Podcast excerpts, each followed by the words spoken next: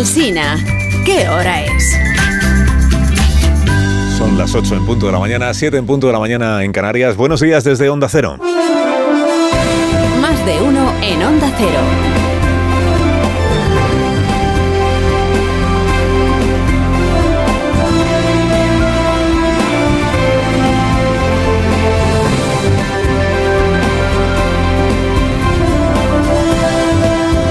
Bienvenidos a una nueva mañana de radio. Estrenamos el 22 de noviembre de 2023. 22 de noviembre del 23. Recuerda, Irache, recuerda, remember, Irache, en catalán recorda, Irache. Re- recuerda que al, al socio este nuevo que tenéis, eh, ya no puedes llamarle cosas como huido o prófugo, ahora es exiliado, eh, exiliado, lo ha dicho Santos Sardán. Está eh, Puigdemont está en el exilio. Santos Tardán, que es el enviado a través del que habla Pedro Sánchez. ¿no? Recuérdalo, tenlo presente hoy, Irache, Irache García, voz de los eurodiputados socialistas en el Parlamento Europeo, de todos los eurodiputados socialistas, no solo de los españoles, en el Parlamento Europeo. Recuérdalo en el pleno que se va a celebrar hoy sobre este asunto de la amnistía.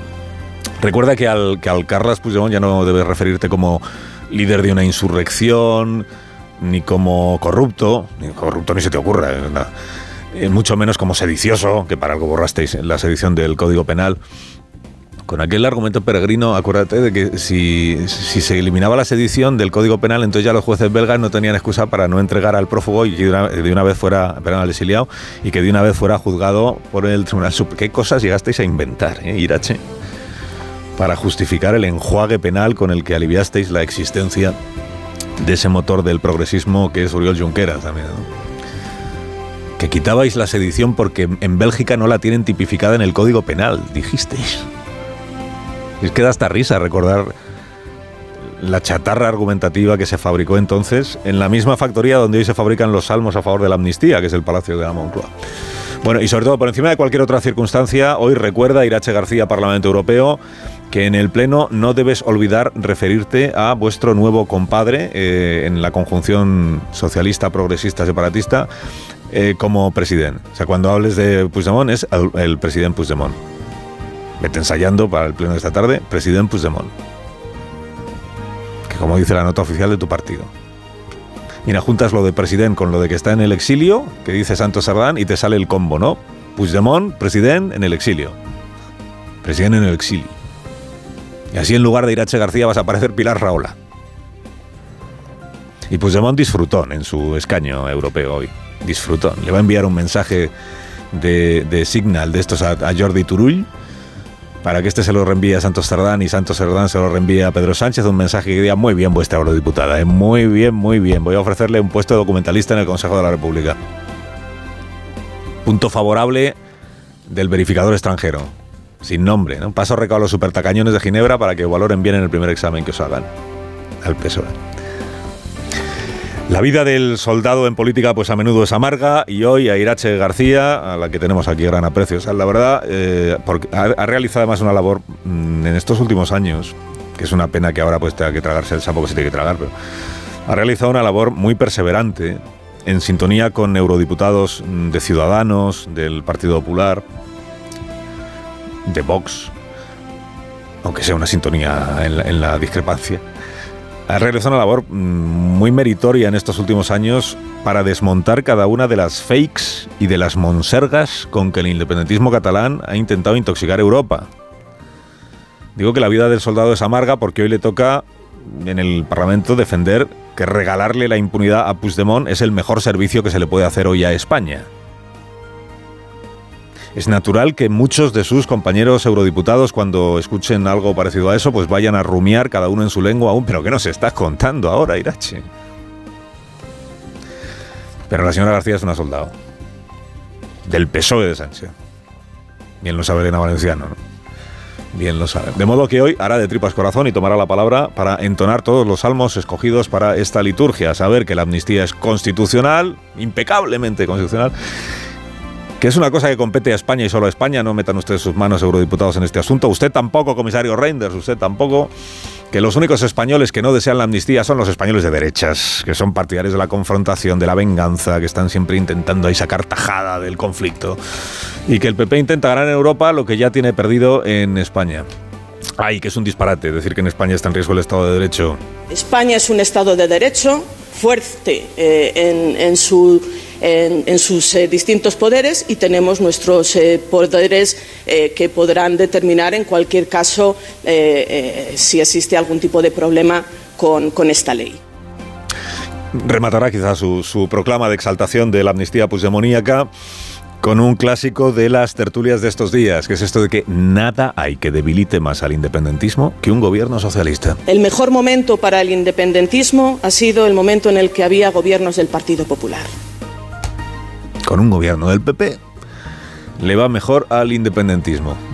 Y por eso el independentismo ha elegido que haya un gobierno socialista. Puede parecer que el argumento es contradictorio, pero ¿qué más da? Si la contradicción es el motor político de nuestros días. Hemos obligado a Puigdemont a tragar con la amnistía que él mismo estaba exigiendo. Cautivo y desarmado le tenemos. En generosa reciprocidad al lavado de cara que hoy le van a hacer los socialistas en el Parlamento Europeo, el eurodiputado Puigdemont, para que no parezca que él no renuncia a nada, renunciará a presentarse en el Pleno del Parlamento con el cuadro ese de la urna gigante que tiene colgado en su salita de recibir emisarios para firmar capitulaciones. Llevarse la urna gigante al debate de esta tarde podría considerarse choteo. Más parecido que hubo en los discursos de los nuevos ministros, nuevos y no tan nuevos, a una determinación por reencontrarse con la España a la que Sánchez quiere levantarle un muro. Lo más parecido fue esta apelación del vicepresidente Bolaños, cuatro vicepresidentas y solo un vicepresidente verdadero esta apelación que hizo Bolaños a la convivencia como mandato constitucional, que esto también debe ser un descubrimiento reciente. Y es cumplir un mandato constitucional, buscar la convivencia democrática, sobre todo en aquellos territorios donde hubo una fractura más acusada. Estos territorios eh, deben de ser Cataluña y el País Vasco. Que en realidad es a lo que se refiere el gobierno cada vez que habla de los territorios y cada vez que habla de la España diversa y plural o cada vez que sus portavoces aluden a la España periférica, Cataluña y el País Vasco. La diversidad de Extremadura respecto de Galicia no le, sale, le, da igual. Eso no está en los discursos, ¿no? Periferia, dicen. Por periferia nunca hablan de Canarias, por ejemplo. Cataluña y el País Vasco. Periferia son los partidos nacionalistas independentistas. Con quien sigue sin hacer esfuerzo alguno por reencontrarse, el, el ministro Bolaños es con el PP, no te digo ya con Vox con el PP, que es el, partido que a día de hoy sigue siendo necesario para la renovación del CGPJ. A Feijó el único mensaje que estos días le llega, y no con afán conciliador precisamente, es este mensaje que dice que como se encastillen no pactar el reparto de sillones del CGPJ, le cambian la ley y le ponen de golpe 16 vocales de izquierdas. 16 de 20, elegidos todos por mayoría absoluta y en el Congreso de los Diputados. Cambiamos la ley en aras de la convivencia, del bienestar, del progreso y del Estado de Derecho. Súbete y pedalea, comisario Reinders.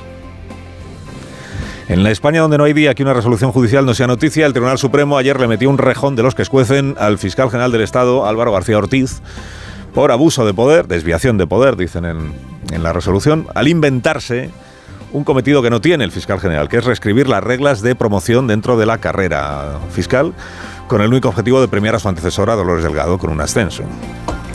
El fiscal García Ortiz explicó en su día que a él no le parece de recibo, y es un argumento, ¿eh?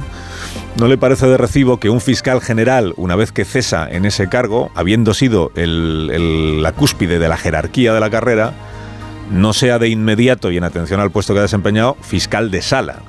Digamos que es lo más alto también en la, o casi lo más alto en la jerarquía. Dice, hombre, si uno ha sido fiscal general del Estado en el momento en el que cesa, pues que se dé por hecho que, automáticamente se convierte en fiscal de sala. Bueno, este es un argumento. El Supremo lo que dice es que está en su derecho a pensar así y a tener ese criterio, pero no está en su derecho a aplicar por su cuenta una regla que no existe. Y por eso anula el ascenso de Dolores Delgado y deja al fiscal general del Estado, pues de verdad, a los pies de los caballos, porque venga el Supremo a decirte que has hecho una desviación de poder. Bueno, no cunda el pánico, ¿eh? porque por muchos caballos que le pisen, eh, García Ortiz no parece en riesgo de ser relevado. No parece, vete tú a saber. Al gobierno, digamos que no le. Al gobierno le agrada su sintonía con la visión progresista de la vida. Da igual que el progresismo en tiempos de Sánchez cada día sea una cosa distinta, dependiendo siempre de lo que le convenga a Sánchez. Pero vamos, que el fiscal general echó una mano cuando lo de la ley del solo sí es sí. No ha abierto la boca estos días con lo del lawfare este que ha pactado el PSOE con Junts per Catalunya. Y ha evitado emitir ni medio criterio sobre si la amnistía es o no es constitucional. Ha dicho, mantengamos ahí la neutralidad. Y es, este silencio, pues, hombre, cada uno lo interpreta como quiera, pero aquí lo que importa es cómo lo interpreta el gobierno.